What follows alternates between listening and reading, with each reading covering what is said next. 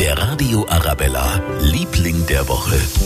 Das ist diese Woche ein neues Projekt in München, das allen Obdachlosen hilft. Insbesondere jetzt, wo es wirklich richtig kalt wird. Am Wochenende ja Minusgrade und zwar ganz schön tiefe in der Nacht zum Teil. Bislang gibt's den Kältebus, der Decken und warme Getränke an Obdachlose verteilt. Jetzt auch der Wärmebus. Christoph Lochner, der arbeitet im Obdachlosentreff und der hat uns erzählt, was das genau ist. Unsere Streetworker sammeln im, im Stadtgebiet im Idealfall äh, Menschen ein, die sonst draußen schlafen würden und bringen diese Menschen direkt in Unterkünfte, sodass sie in einem Bett des Münchner Hilfesystems übernachten können. Und das ist zum Teil überlebenswichtig, wenn es richtig kalt wird in der Nacht. Tolles Projekt und an dieser Stelle auch ein großes Dankeschön an alle Helfer, die sich um die Obdachlosen in München kümmern. Der Radio Arabella, Liebling der Woche.